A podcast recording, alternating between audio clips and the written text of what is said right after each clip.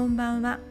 あらゆる思い込みから自由になり子供も親も楽になるもっと自分らしく本来の姿で豊かで幸せに生きるには私がこの約10年くらいの中で学んできたさまざまなこと気づきや経験をシェアして少しでも多くの方たちに癒しが起こればいいなと思っています。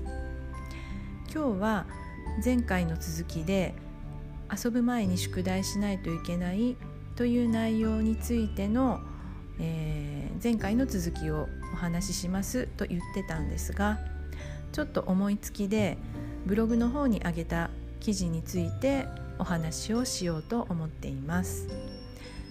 そのタイトルが10年前の私と今の私ということになるんですけどもまあ、今日ある作業をしていましてそれを作るためにふと10年前の私について思い出してみましたその頃の私といえばですねちょっと箇条書きにして書いてみたんですけどもまあ今では考えられないくらいガッチガチの観念だらけの人でした。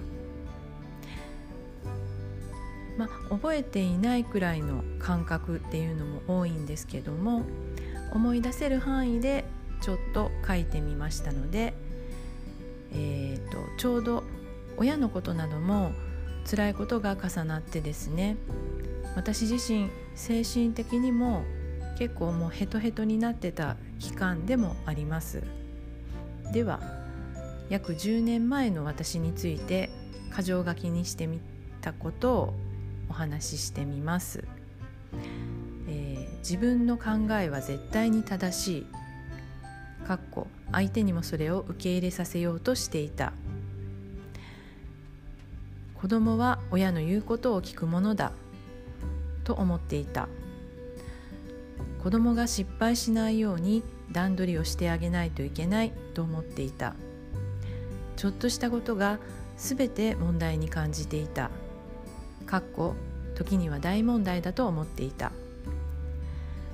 我慢することが大事だと思っていた。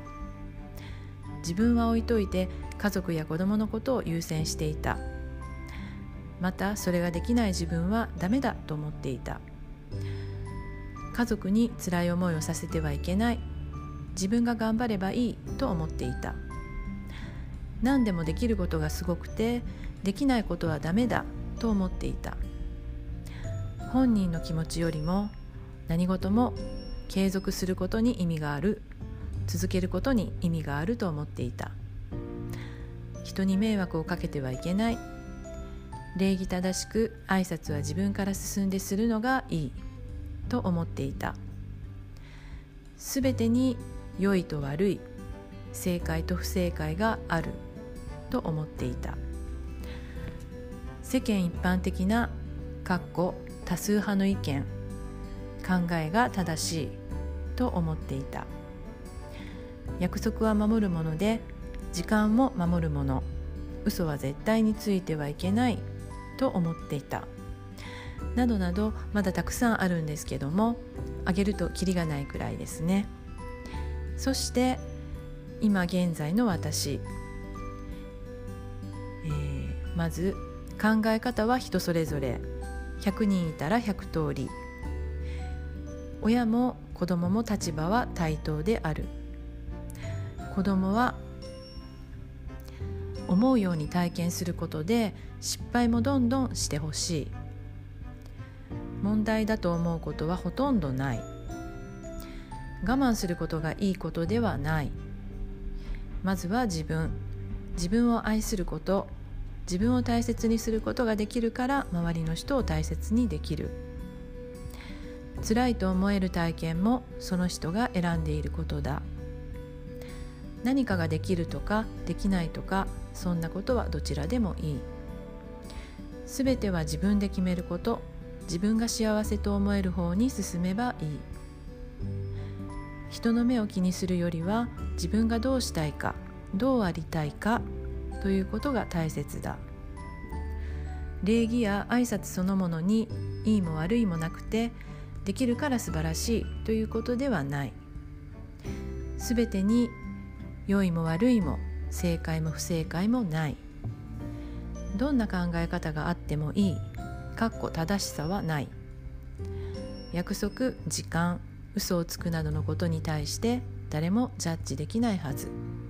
かっこ誰だってネガティブな部分もあるし陰と陽があって一人の人なのだから。などこちらは今上の方で、えー、最初の方で言った10年前の時と比べて同じ内容で箇条書きにしてみました。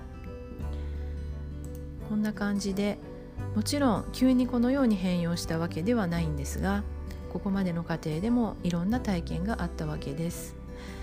そして、まあ、間違いなく大きく影響しているのが今私があの提供させていただいている親と子の癒しリーディングセッションっていうメソッドがあります。まあ、そその影響がかなり大きかったなって今箇条書きにしてみてとても感じていたところです。でその細かなことについてはまたこれからおいおい少しずつお話ししていこうと思っています。